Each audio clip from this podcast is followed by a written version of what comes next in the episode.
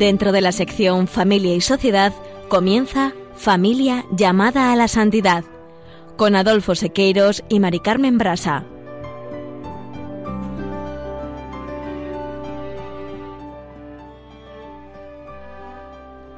Muy buenas tardes, queridos oyentes de Radio María y Familia Radio María. Bienvenidos una vez más al programa Familia llamada a la Santidad. Con alegría compartimos esta tarde y aspiramos de todo corazón que el Espíritu del Niño Dios, que es la palabra de Dios, ilumine nuestras oscuridades y nos mueva hacia las personas que nos necesitan, olvidándonos un poco de nosotros mismos. El programa de hoy, en vísperas del nacimiento del Niño Dios, vamos a dedicarlo a la oración en familia como un medio privilegiado para expresar y fortalecer la fe tal como nos lo presentan las exhortaciones Familiares Consorte y Amores Letitia. Estrenamos también hoy un poema de amor a María, María en la espera, compuesto especialmente para estos días de Adviento y también para este programa, con letra de Julio Huélamo, música de Pablo Seque, colaboradores del programa Familia llamada la Santidad desde el año 2014 y voz de Antonio Mata y Pablo Seque. En Esposos en Cristo, Juana, Julio y Pablo sé que dedicarán este espacio a la Sagrada Familia. No en vano, ella es la fuente primera de la comunión conyugal. Y lo quieren hacer atendiendo no tanto al sentido devocional y piadoso con el que en estas fechas tradicionales el pueblo cristiano prodiga su amor y su júbilo sobre cada una de las figuras de la familia Nazaret, sino que quieren poner hoy el acento en un aspecto que, sin ignorar la emotividad popular propia de este tiempo, se instala en la realidad trascendental del misterio de la encarnación, por el cual el Verbo se hace hombre y habita entre nosotros. Y en el colofón presentaremos un breve esquema de oración familiar y la jornada de la Sagrada Familia, que se celebrará el viernes 30 de diciembre con el lema la familia, cuna de la vocación al amor. Permaneced en sintonía, permanecer con nosotros en Radio María.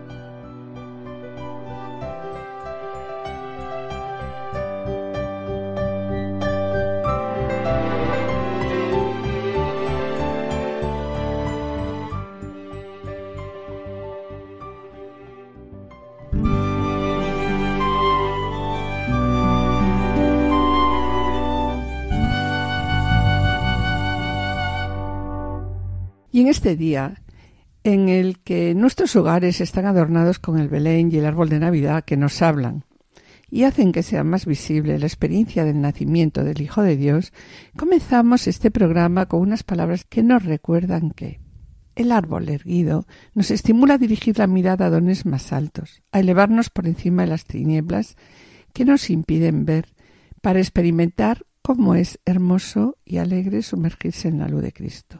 En la sencillez del Belén encontramos y contemplamos la ternura de Dios manifestada en la del niño Jesús. El pesebre nos recuerda lo que Jesús dijo. Todo lo que deseéis que los demás hagan por vosotros, hacedlo vosotros por mí. Así, el nacimiento es el lugar evocador donde contemplamos a Jesús que tomando sobre sí las miserias del hombre nos invita a hacer lo mismo a través de las acciones de misericordia. Que el nacimiento del Señor sea una ocasión para estar más atentos a las necesidades de los pobres y de aquellos que como Jesús no encuentran quien los reciba y para recordarnos las necesidades de los que sufren y de aquellos que, como Jesús, no encuentran quien lo reciba, nuestro colaborador Seque ha compuesto esta canción que nos dice lo siguiente. Dame una manta para el frío de diciembre, dame un poquito de tu amor y de tu tiempo para recuperar la esperanza que un día yo perdí. Ayúdame, ayúdame a celebrar la Navidad. Abre las puertas de tu casa y haz un hueco en tu mesa porque en mi corazón también es Navidad. Abre las puertas de tu corazón, porque en mí nace el niño Dios. Ayúdame, ayúdame a hacer un mundo mejor, ayúdame a amar en plenitud, ayúdame, ayúdame a celebrar la Navidad. Tengo una manta para el frío de diciembre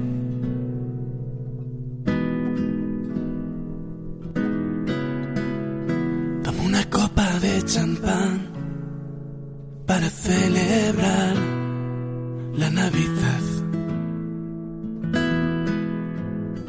Dame un poquito de tu amor y de tu tiempo para recuperar la esperanza.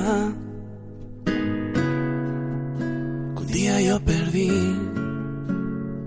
Ayúdame a celebrar la Navidad. Abre las puertas de tu casa y haz un hueco en tu mesa. Porque mi corazón también es Navidad. Abre las puertas de tu corazón, porque en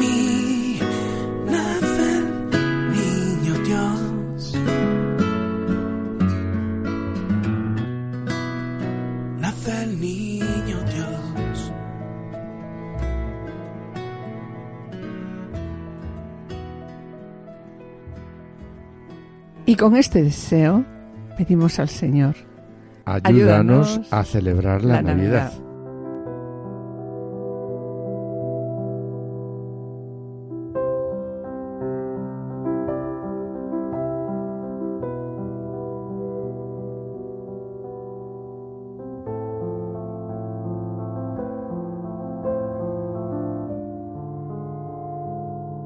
Queridos oyentes y familia de Radio María, estamos en el programa Familia llamada a la Santidad, dirigido por Adolfo Sequeiros y quien les habla, Mari Carmen Brasa.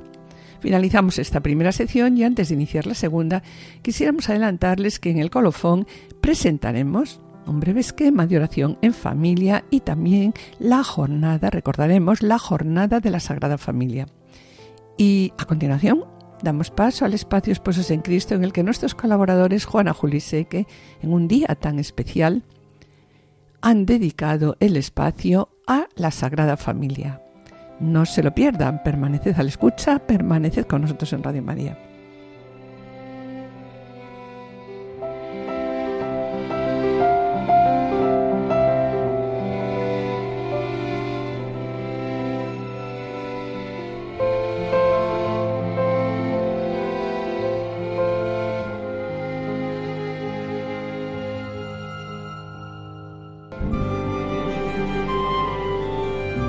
Esposos en Cristo.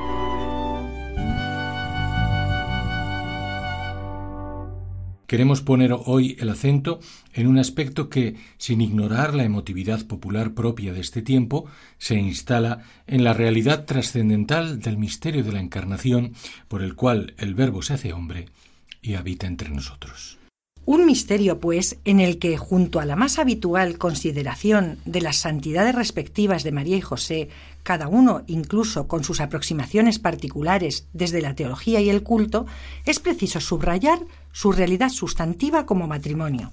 Una realidad matrimonial cuya importancia no pasó desapercibida a los padres de la Iglesia, San Ireneo, San Agustín, quienes durante siglos se preguntaron sobre la naturaleza del matrimonio de la Virgen María y San José, descubriendo cada vez más su relevancia tanto en su aspecto cristológico como salvífico. De ahí que su celebración litúrgica, conocida como la fiesta de los santos esposos, se remonte al inicio del siglo XV, aunque luego y durante mucho tiempo cedieran importancia hasta casi su desaparición a la festividad de la Sagrada Familia.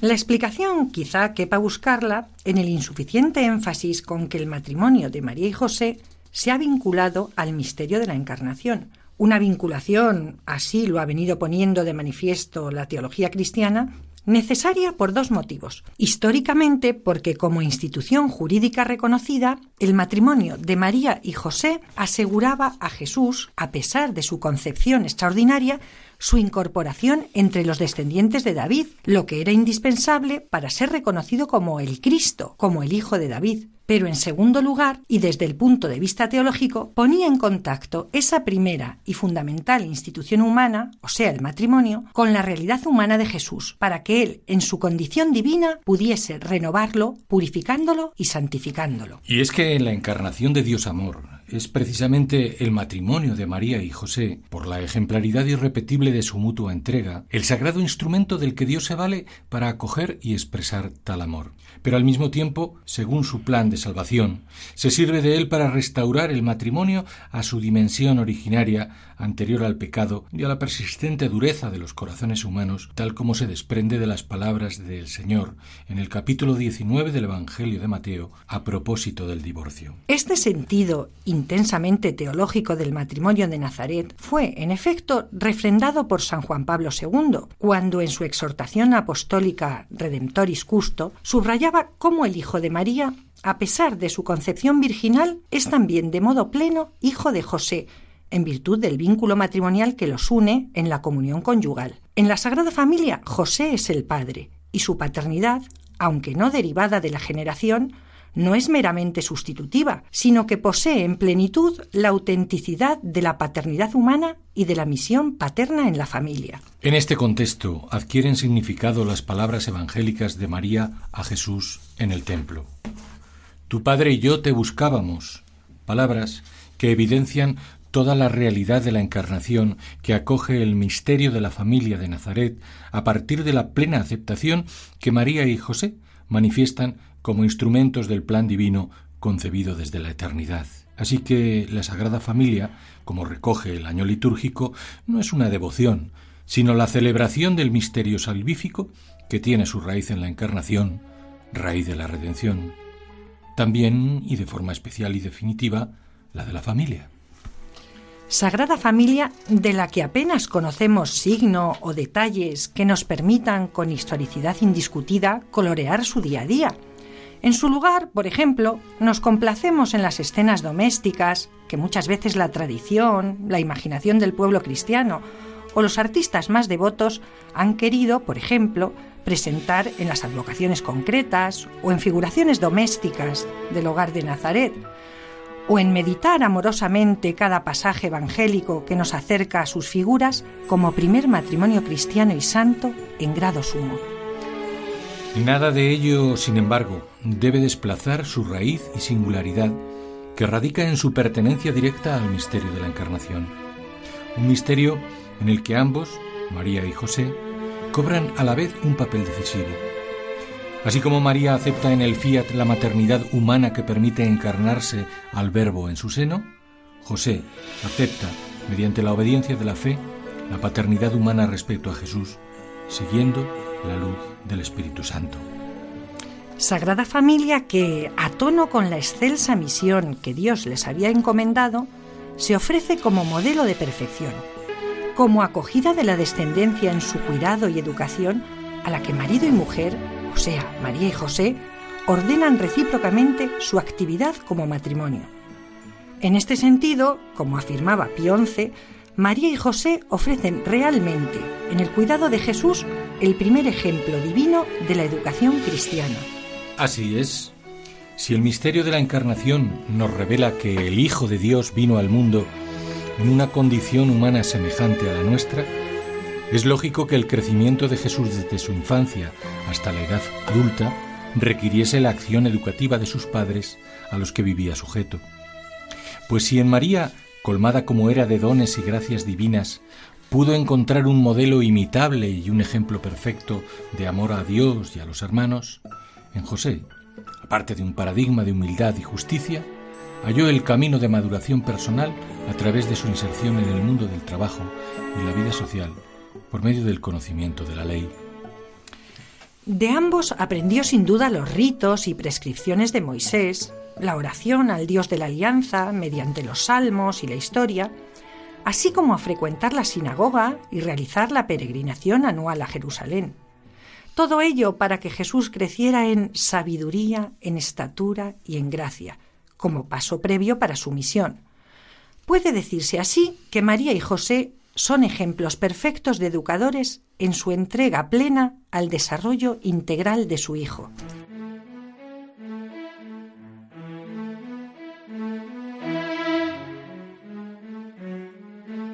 Pero es que además la relación esponsal de María y José es también modélica para los célibes, porque en el hecho de que su amor esponsal se desarrollase en la forma de la virginidad completa, se ilumina también la fecundidad espiritual.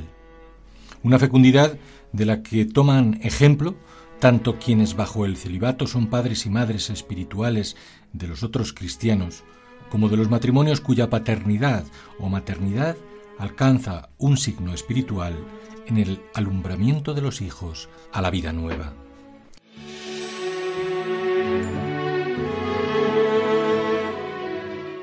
María y José en suma, y no considerados como dos santidades separadas, sino en su comunión de vida y amor, en su perfecta comunión conyugal, en su realidad como matrimonio perfecto, constituyen, por elección divina, la primera dimensión de la existencia de Dios hecho hombre.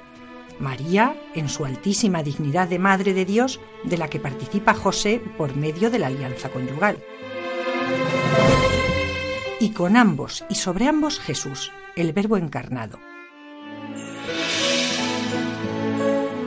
Realidad, en suma, de la Sagrada Familia, a la que numerosos teólogos han declarado Trinidad terrena, esto es, reflejo de la realidad sobrenatural de la Santísima Trinidad y modelo protector de todas las familias cristianas, como suscitaba en esta hermosa oración el Papa Pío XII. Oh Sagrada Familia, Trinidad de la Tierra, oh Jesús, María y José, sublimes modelos y tutores de las familias cristianas. Recurrimos a vosotros, no solo para confortarnos con la suave contemplación de vuestros amables ejemplos, sino también para imploraros vuestra protección y prometeros constante fidelidad en el camino que nos indicáis.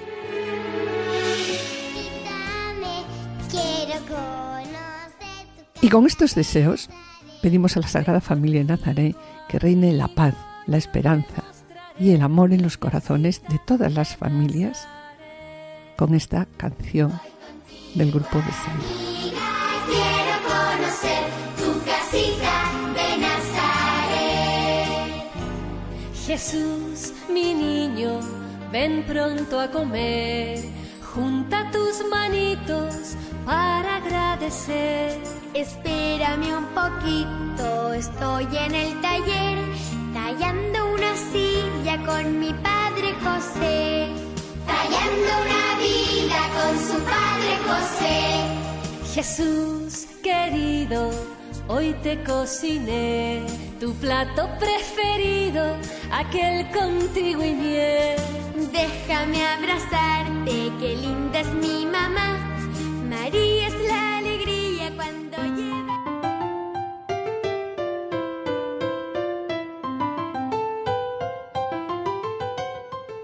Queridos amigos, un año más pedimos tu ayuda económica porque queremos seguir mejorando la programación y aunque los costes de mantener esta radio son muy inferiores a los de cualquier otra iniciativa similar, sin vuestra oración, ayuda y aportación esto no sería posible. Queremos estar con vosotros, queremos estar con vosotros siempre que sintonicéis Radio María. Sabéis que esto es lo que más nos preocupa a todos, porque a través de las ondas de la radio podemos compartir con vosotros la fe y la amistad.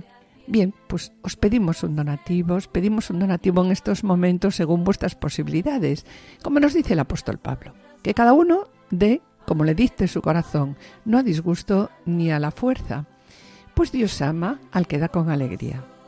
Escuchemos ahora unas palabras de nuestro director, Padre Luis Fernando de Prada.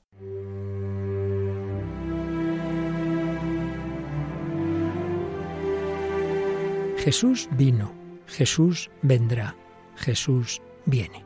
Vino al seno de María Inmaculada, vendrá al final de los tiempos y viene cada día a sanar las heridas de nuestro corazón, a darnos esperanza y conducirnos a la salvación eterna. Sin embargo, aún son muchos los que no conocen a Jesucristo. Por eso, Radio María quiere colaborar con la Iglesia en el anuncio de la buena noticia del Salvador. Para ello necesitamos tu ayuda. Tu oración, compromiso voluntario y donativos nos permitirán prolongar la voz de Juan Bautista y preparar los caminos del Señor. Puedes informarte de cómo colaborar llamando al 91 822 8010 o entrando en nuestra página web radiomaria.es. Radio María, la fuerza de la esperanza.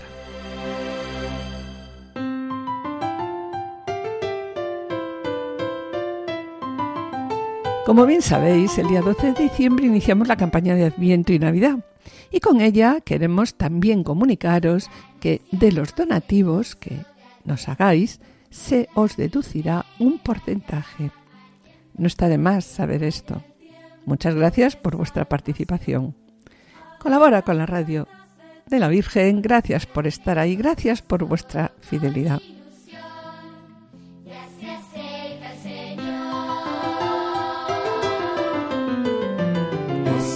Anunciamos el gozo de Adviento con la segunda llama ardiente. Dios abre su gloria, muestra su amor.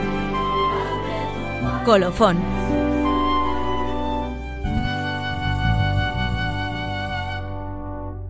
Hemos visto cómo la exhortación a Moris Leticia propone en el apartado 318. Y leo. La oración en familia como medio privilegiado para expresar y fortalecer la fe pascual. Sí, y aquí el Papa Francisco nos presenta algo que pensamos, como decíamos antes, no es tan difícil en estos momentos, puesto que todos nosotros ya hemos preparado en casa el misterio, eh, los adornos que evocan la Navidad, todo ello nos ayuda a sentir la llegada del Señor a nuestra casa. Es un momento también de preparar nuestra posada interior, que es donde en verdad debemos acoger la venida de Jesús. Y por lo tanto, pues mm, manos a la obra, ¿no? Es el momento de preparar también a nuestra familia para acoger la llegada del Señor y acompañar a María estas semanas antes del nacimiento de Jesús. Mm, Bien, Mari Carmen, es por tanto un buen momento para poder reflexionar sobre la oración en familia, claro. Sí, pues sí, Adolfo, ¿y por qué Sí, no, no? hombre. Es también un buen momento para hacer en casa, y así queremos animaros, pues una pequeña oración con nuestra familia. Sí, refiriéndonos a la oración en familia, el directorio de la pastoral familiar pues nos recuerda que la oración en familia es una expresión de fe y ayuda a la integración de la fe y de la vida. Sí, la familia, ¿no? Como nos dice Juan Pablo que reza II. unida, sí, Permanece unida. Sí, recupera la capacidad de mirarse a los ojos De comunicarse, de solidarizarse, de perdonarse mutuamente. y comenzar de nuevo con un pacto de amor renovado por el Espíritu de Dios.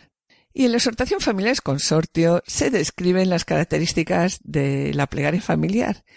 ¿Y cuáles son estas características? Pues nos dice, la plegaria familiar es una oración hecha en común, marido y mujer juntos, padres e hijos juntos. A los miembros de la familia cristiana puede aplicarse, dice la exhortación, de modo particular las palabras con las cuales el Señor promete su presencia cuando dice, os digo en verdad, que si dos de vosotros conviniereis sobre la tierra en pedir cualquier cosa, os lo otorgará mi Padre que está en los cielos. Sí, porque donde están dos o tres congregados en mi nombre, allí estoy yo en medio de ellos. Y sobre la plegaria familiar, ¿qué dice también la Familiares Consorcio, Mari Carmen? Sí, pues continúa diciendo, la plegaria familiar tiene como contenido original la vida de la familia, toda la vida de la familia. ¿Cómo? Con sus alegrías y dolores, esperanzas y tristezas, Nacimientos y cumpleaños, eh, aniversarios de boda de padres, partidas, alejamientos y regresos, elecciones importantes y decisivas de nuestra vida, también la muerte de las personas queridas. Sí, sí. sí. Todas esas circunstancias señalan la intervención del amor de Dios en la familia y también señalan aquellos momentos Sí, que favorables, son sí, favorables, ¿verdad?, para la acción de gracias o el abandono confiado en... de la familia al el padre, sí. padre. ¿Y a qué nos invita a los padres también? Pues la familia es consortio nos invita a nosotros, los padres o abuelos, ¿no? ¿A qué nos invita? Pues nos invita a reflexionar sobre la importancia de la vocación de los padres y abuelos como maestros de oración. Y continúa leyendo exhortación y nos dice, en virtud de su misión, los padres cristianos tienen el deber de educar a sus hijos en la plegaria, el deber de introducirlos al descubrimiento del misterio de Dios y del diálogo personal con Él, siendo el elemento fundamental de la educación a la oración, el ejemplo. ¿Y cómo podemos dar ese ejemplo, Mari Carmen? Bueno, pues mediante testimonio. El testimonio de los padres, orando juntos el padre y la madre, orando juntos el padre y la madre con sus hijos. Este, este ejemplo, esta visión empapa profundamente el corazón de los niños, dejando huellas que posteriores acontecimientos de la vida pues no lograrán borrar, ¿verdad? Por eso Adolfo también, como nos dice la carta a las familias de Juan Pablo II, la oración refuerza la solidez y la cohesión de la vida espiritual en la familia. Sí, eh, todo ello en la medida en que la familia profundiza en la oración, lejos de ver la oración como una carga, Ajá. pues experimenta la oración como una liberación. Pues sí. Y continúa diciendo también Juan Pablo II sobre la oración. La oración cristiana es una oración, es preciosa la verdad, es una oración filial que se dirige como se dirige del Hijo al Padre. Y así nos enseña Jesús cuando estando con sus discípulos ante uno de ellos, le- uno de ellos, cuando estaba con sus discípulos, Sí, uno de ellos le les dijo, ¿verdad? sí, Eh, Maestro, enséñanos a orar. Sí, en respuesta a esta petición, pues el Señor confía a sus discípulos y a su iglesia la oración cristiana fundamental. ¿Cuál? El Padre Nuestro. El Padre nuestro. Escucharle, A estar ¿no? en la escucha. Exacto. Y por último, conviene señalar también, Adolfo, cómo la familia es la originaria e indispensable escuela de oración cristiana. Sí, es en la familia donde los padres van transmitiendo la fe a sus hijos, iniciándoles en la oración, en el sentido religioso de la vida y donde a su vez los hijos hacen crecer en la fe a sus padres. Sí, cuántas veces nosotros, a través de las palabras de nuestros hijos, hemos escuchado el reproche de Dios ante determinados actos nuestros, ¿verdad? Sí, sí. Y la verdad, y continúa diciendo la exhortación, es también en la familia el lugar natural donde el hombre aprende a orar, siendo fundamental, como acabamos de decir, el ejemplo y el testimonio de sus padres. Pensamos Sí. dónde hemos aprendido a orar. ¿Quién nos ha enseñado a rezar? Pues seguro que al acostarnos, bien nuestros padres o nuestros abuelos. Y entonces nos transmitían aquellas pequeñas oraciones siempre con una caricia. Es decir, la ternura va unido al comienzo de nuestras primeras oraciones. Como síntesis, la plegaria familiar pues tiene unas características propias. Ante todo, es una oración hecha en común, marido y mujer juntos, padres e hijos juntos. El origen de la oración familiar se encuentra en la oración de los cónyuges. También es una oración original, pues su contenido es la misma vida familiar, los distintos acontecimientos familiares. Está claro, porque en nuestra casa la oración no era igual cuando los niños eran chiquitillos, cuando Sí, eran sí. adolescentes, Que como es ahora. a que como es ahora, está claro. Claro, eh, queremos también destacar pues que la oración es un gran factor de unidad y de paz familiar. Sí, por ello volvemos a decir una vez más, ¿no? Sí. Que la familia que reza unida, Permanece unida. sí, sí. Y sobre la oración queremos destacar las palabras del Papa Francisco, cuando dice que la oración brote de la escucha de Jesús, de la lectura del Evangelio. No lo olviden. Nos dice el Papa, no olviden cada día leer un pasaje del Evangelio, que la oración brote de la confianza con la palabra de Dios. Y a continuación nos interpela diciendo, ¿hay esta confianza en nuestra familia? ¿Tenemos en casa el Evangelio? Ahora tenemos adorno la Biblia, ¿no? ¿La abrimos alguna vez para le abrimos el Evangelio alguna vez para leerlo juntos? ¿Rezamos el rosario? Lo tenemos allí colgado también de adorno. El Evangelio leído y meditado en familia es como un pan bueno que nutre el corazón de todos y por la mañana y por la noche y cuando nos sentamos en la mesa aprendemos a decir juntos una oración con mucha sencillez. Es Jesús el que viene a nosotros con tanta sencillez como iba a la familia de Marta, María y Lázaro. Y continúa diciendo el Papa, una cosa que tengo en el corazón y que he visto en las ciudades. Hay niños que no han aprendido a hacer la señal de la cruz. Y a continuación nos vuelve a interpelar diciendo, tú, mamá, papá, enseña a tu niño a rezar, a hacer la señal de la cruz. Esta es una tarea hermosa que deben hacer los papás y las mamás.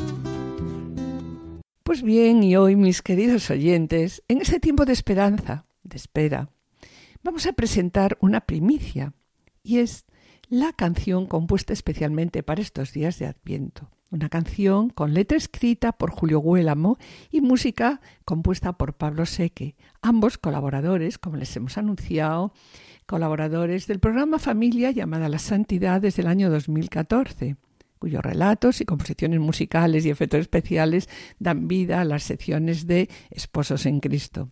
Y sobre la canción A María en la Espera, le hemos preguntado a Julio qué ha representado para él este poema de amor a la Virgen que ha escrito él y al que Pablo Seque ha querido poner música. Ya con la Navidad tan cercana es muy natural que sea la esperanza, que sea la espera, quien lleve la batuta en este tiempo de Adviento. Tiempo también de Epifanía, cuya estrella esperan los magos. Tiempo muy especial para María, que en Belén espera al Rey y que es signo de luz y también de esperanza para el mundo entero. Y en este tiempo, en buena medida sombrío, que nos ha tocado vivir, me ha parecido casi obligado aprovechar este momento, este momento importante, para que reflejemos nuestro deseo de luz, nuestro deseo de Dios en la espera de esa mujer niña hermosísima que con su sí, que con su amén abrió de par en par las puertas de nuestros corazones a la esperanza. Que esta luz, que esta esperanza, que este María en la espera resuene siempre en nuestros corazones como lo que ha querido ser. Un poema de amor a María, un poema de amor al que Pablo Sequeiros ha sabido poner música subrayar su contenido de forma que al mismo tiempo, de, manera vigorosa y delicada, con esa sabiduría musical, ha sabido expresar todo lo que significa este canto de esperanza. Que lo disfrutéis.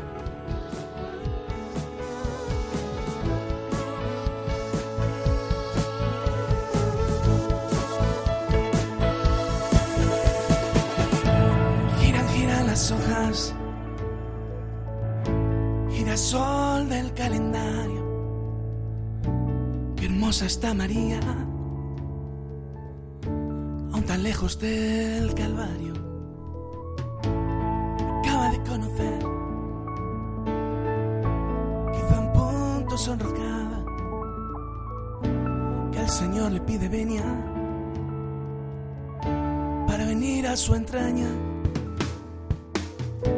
Ella que es casi una niña, da un sí tan claro y de veras, que hasta los coros del cielo, del cielo pierden la cuenta.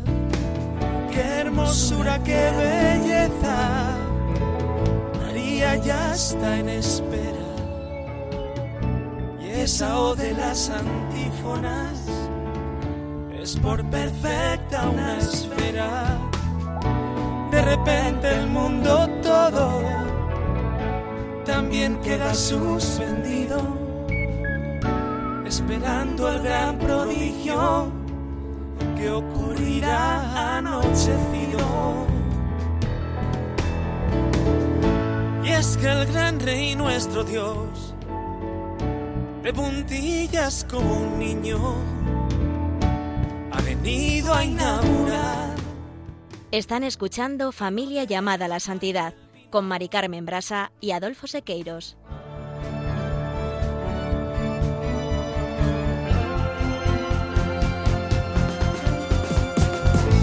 Y el corazón de María, otra vez camino y sueño, como entre niebla imagina que la cruz se le hace leño. Gira, gira las hojas, sol el calendario. Qué hermosa que está María, cruz del Calvario. Es que el gran rey, nuestro Dios, de puntillas como un niño, oh, ha venido a inaugurar. Damos las gracias a Julio Huelamo por el poema, a Pablo Seque por la composición musical y Antonio Mata y a Pablo Seque por haber puesto sus voces.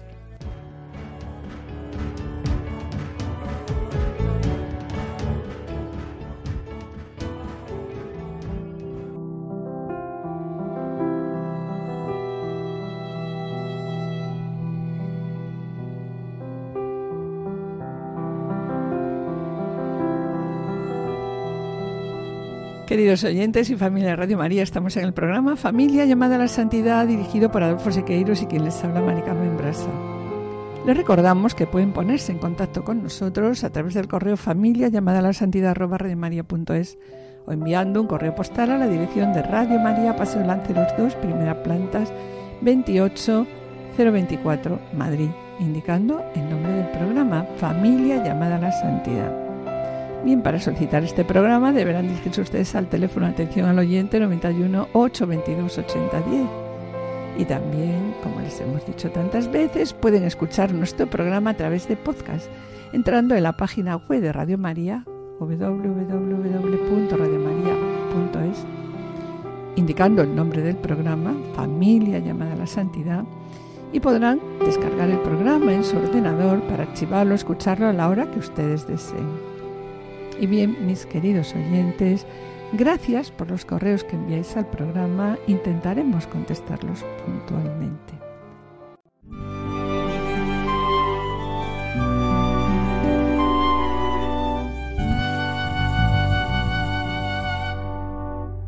Y bien, mis queridos oyentes, va a llegar el Señor a nuestros corazones y vamos a disfrutar de unos días preciosos en los que las familias nos reunimos en torno al Belén por lo que pensamos que es un buen momento para reflexionar sobre la oración en familia.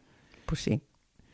Y hoy queremos presentaros nuestra experiencia sobre la oración en familia y que deseamos que os sirva de ayuda a la hora de plantear la oración en vuestro hogar. Cuatro esquinas tiene mi cama, cuatro ángeles me la guardan. Hago una cruz en mi frente para que el malo no me encuentre. Ni ahora ni en la hora de mi muerte. Amén. Ni ahora ni en la hora de mi muerte. Amén.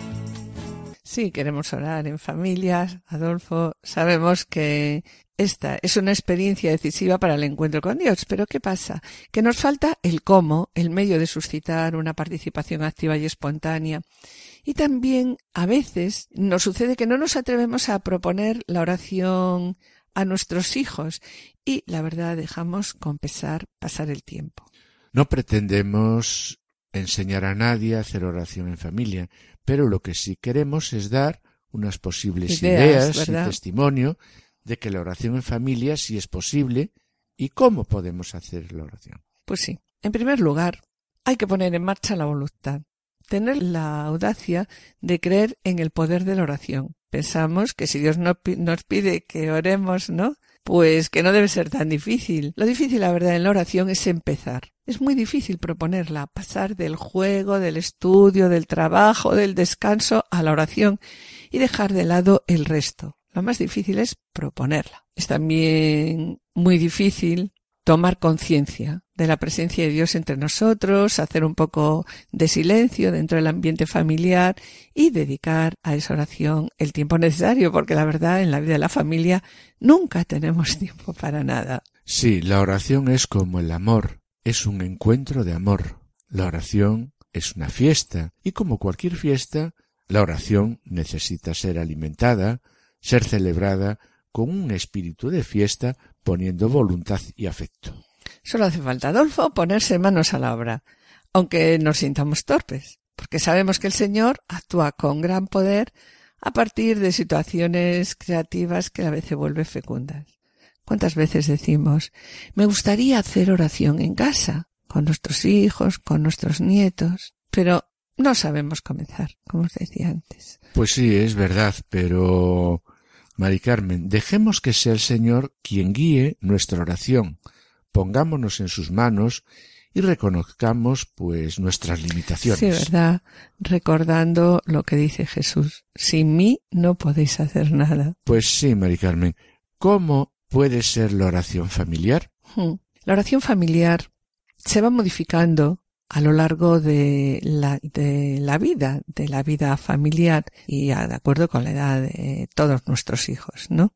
En primer lugar, hay que potenciar momentos fuertes de oración, coincidiendo pues, eh, con esos momentos en la liturgia. Por ejemplo, podemos potenciar la oración cuando durante todo el ambiente, el adviento, la cuaresma, y también hay que potenciar esa oración en momentos fuertes de la vida matrimonial y familiar, como pueden ser la primera comunión, la confirmación o también el matrimonio de los hijos. ¿Cómo podemos organizar esta oración en casa?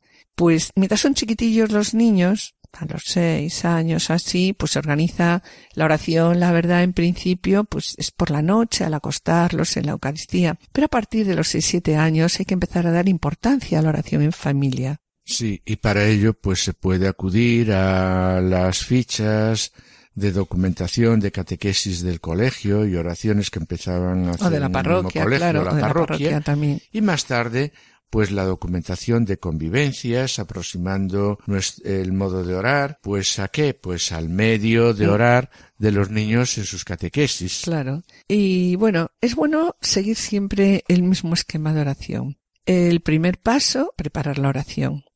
Es importante que aquel de nuestros hijos que veamos con algún pequeño problema, pequeño problema que puede ser un enfado con los demás, ¿no? Pues se le puede encargar de preparar la oración. Está claro, ayudado de una pequeña, de una buena Biblia infantil y también siempre la preparación de esta oración supervisada por nosotros, pero aproximando siempre nuestro modo de orar de los niños, bien en el colegio, bien en las catequesis. El segundo momento será el comienzo de la oración. Se empezar la oración diciendo, Señor, sé que me esperas y me escuchas. Y luego, pues recitando despacio, con calma, procurando que vean en nosotros para también ellos meditarlo y dejar un momento de silencio tratando de olvidarnos pues de nuestras preocupaciones e inquietudes. Rezando al Padre Nuestro, primeramente, ¿verdad? Claro, sí. Bien, en segundo lugar, pues pasaríamos a la lectura y escucha de la palabra. Es bueno hacer dos lecturas en la vida familiar. Una personal, primero todos leen en bajito, ¿no? Y luego una, una segunda lectura eh, que la debe hacer uno de los miembros de la familia, en voz alta, despacio y dando sentido a lo que lee. Es bueno que esa lectura la haga el más pequeño, con el que ya hay que ensayar antes, ¿no? Puesto que puede ser un momento en el que demuestra a sus hermanos que ya sabe leer y que ya es mayor para acceder a orar también. Sí, claro. Y después de hacer unos minutos de, De silencio. silencio. y meditación, es cuando esos niños expresarán lo que el Señor en ese momento les está inspirando, les está diciendo. Y eh, Esa oración sí. en- puede ser en algunos momentos, la verdad, profunda y participativa. en otras ocasiones sí. es más difícil. Hay que dejárselo en manos del Señor, ¿no? Y a continuación llega el momento eh, muy necesario en las familias, porque como dice el Papa Francisco, no hay familia perfecta. El momento de la reconciliación con Dios y con todos los de la casa, en la que no debe faltar nunca la corrección fraterna y la ayuda mutua. ¿Y en qué consiste esta ayuda mutua? Que cada uno debe pedir perdón por los fallos cometidos, señalando aquello que le ha molestado de la actitud del comporta y del comportamiento, ¿no? Sí, de, de los demás, incluyendo en esa lista también, pues a quién, a los padres. Está claro.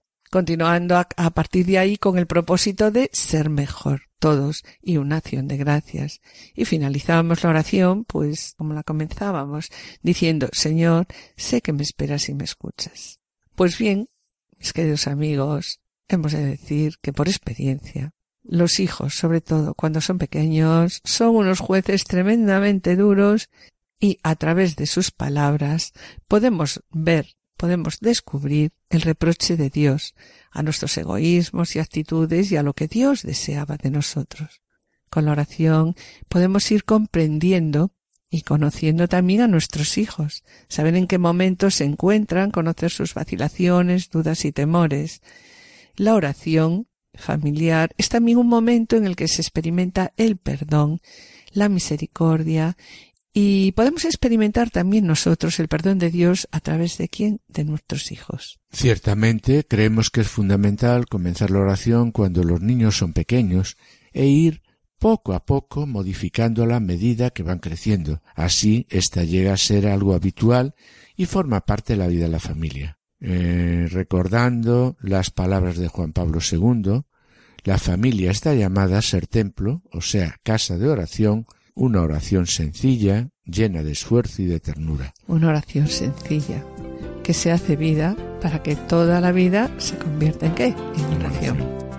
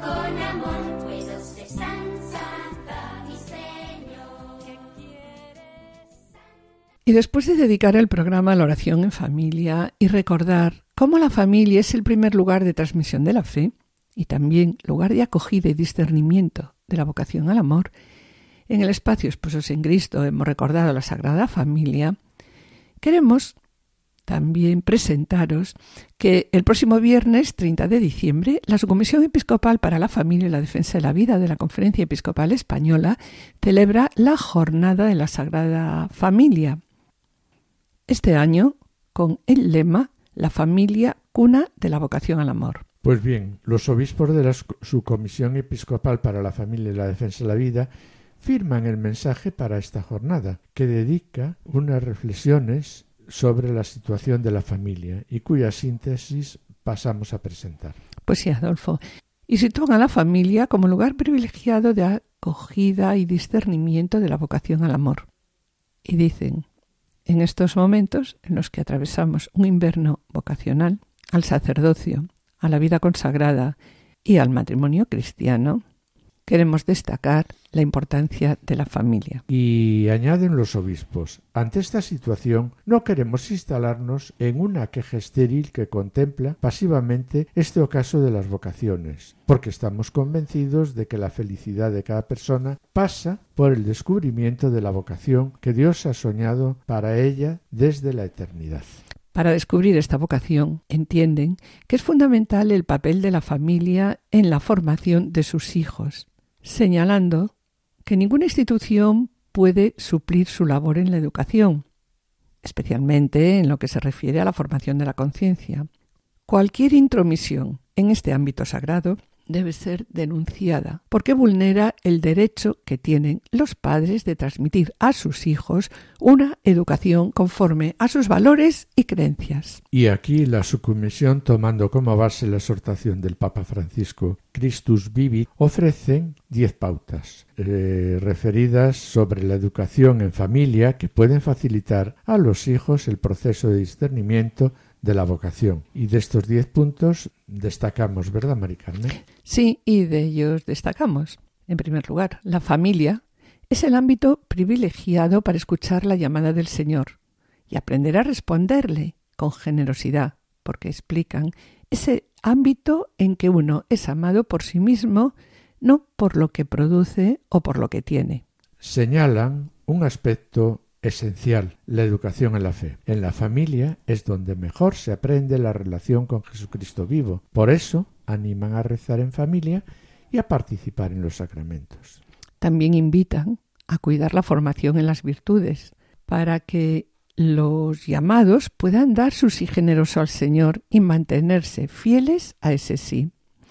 Entre las virtudes familiares destacan la fortaleza, la fortaleza para poder ir a contracorriente frente a la sociedad que impera, la sociedad del bienestar. Y exhortan a vivir la experiencia del encuentro con Cristo, escuchar su palabra y a reconocer su voz por medio del discernimiento, abierto a la posibilidad de consagrarse a Dios en el sacerdocio o en la vida consagrada. Otra virtud necesaria es forjar en los hijos la virtud de la caridad, porque esta dimensión caritativa, donde empieza en la familia, en la familia ampliada, cuidando especialmente a los abuelos y a los mayores, pero deben estar abiertos también, hay que enseñarles a estar abiertos a las necesidades de los demás. Sí, aquí Adolfo lamentan que las familias cristianas se opongan a la vocación de sus hijos, al sacerdocio, a la vida consagrada, en cuanto a la vocación, ¿no? al matrimonio, no hay nada más estimulante para los hijos que ver a los propios padres vivir el matrimonio y la familia como una misión, con felicidad y también con mucha paciencia que tanto nosotros recordamos, a pesar de las dificultades, los momentos tristes y las pruebas. Los obispos concluyen su mensaje pidiendo a la Sagrada Familia de Nazaret un impulso misionero para mostrar la belleza de la vocación al amor a la que todos y cada uno hemos sido llamados con esta oración. porque el Señor está contigo. Alégrate, María, llena de gracia, predilecta de Dios. Oh Dios, te damos gracias porque nos permitiste participar de tu paternidad divina al darnos como don y regalo a nuestros hijos. Son tuyos y a ti te los ofrecemos. Te pedimos que nunca se aparten de ti. Líbralos, Señor, de todo mal. Llévalos por el camino de la vida. Protégelos al abrigo de tu corazón. Cuídalos y consérvalos siempre buenos, firmes en la fe y sanos en su alma y en su cuerpo. Dales luz, dales luz para conocer tu proyecto de amor para ellos y la fuerza de tu espíritu que los haga valientes para cumplirlo. Y a nosotros, concédenos ser buenos padres, para que a través de nosotros ellos descubran el amor que le tienes.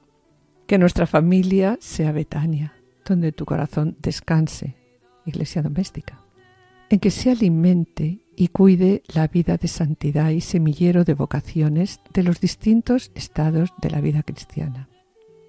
Sagrada Familia de Nazaret, a ti confiamos nuestro hogar. Guárdanos en nuestro amor y guíanos siempre hasta el hogar del cielo. Amén. Llena de gracia, predilecta de Dios, alégrate, porque el Señor está contigo. Con pena tenemos que despedirnos. El programa de hoy, en vísperas del nacimiento del Niño Dios, lo hemos dedicado a la oración en familia como un medio privilegiado para expresar y fortalecer la fe. Estrenamos también un poema de amor a María, María en la espera, compuesto especialmente para estos días de Adviento y para este programa, con letra de Julio Guélamo, música de Pablo Seque y voz de Antonio Mata y Pablo Seque, a los que una vez más damos las gracias. En Esposos en Cristo, Juana, Julio y Pablo Seque dedicaron este espacio a la Sagrada Familia de Nazaret. Y en el colofón hemos presentado un breve esquema de oración familiar y el lema de la jornada de la Sagrada Familia. La familia, cuna de la vocación al amor, que se celebrará el viernes 30 de diciembre. Esperamos estar de nuevo con ustedes el último jue- jueves del mes de enero. Muchas gracias por su atención. Hasta la próxima audición y que el Señor les bendiga. Feliz Pascua de Navidad. Y a continuación damos paso al programa Voluntarios con Lorena del Rey y David Martínez. No se lo pierdan, permanezcan a la escucha, permanezcan con nosotros en Radio María.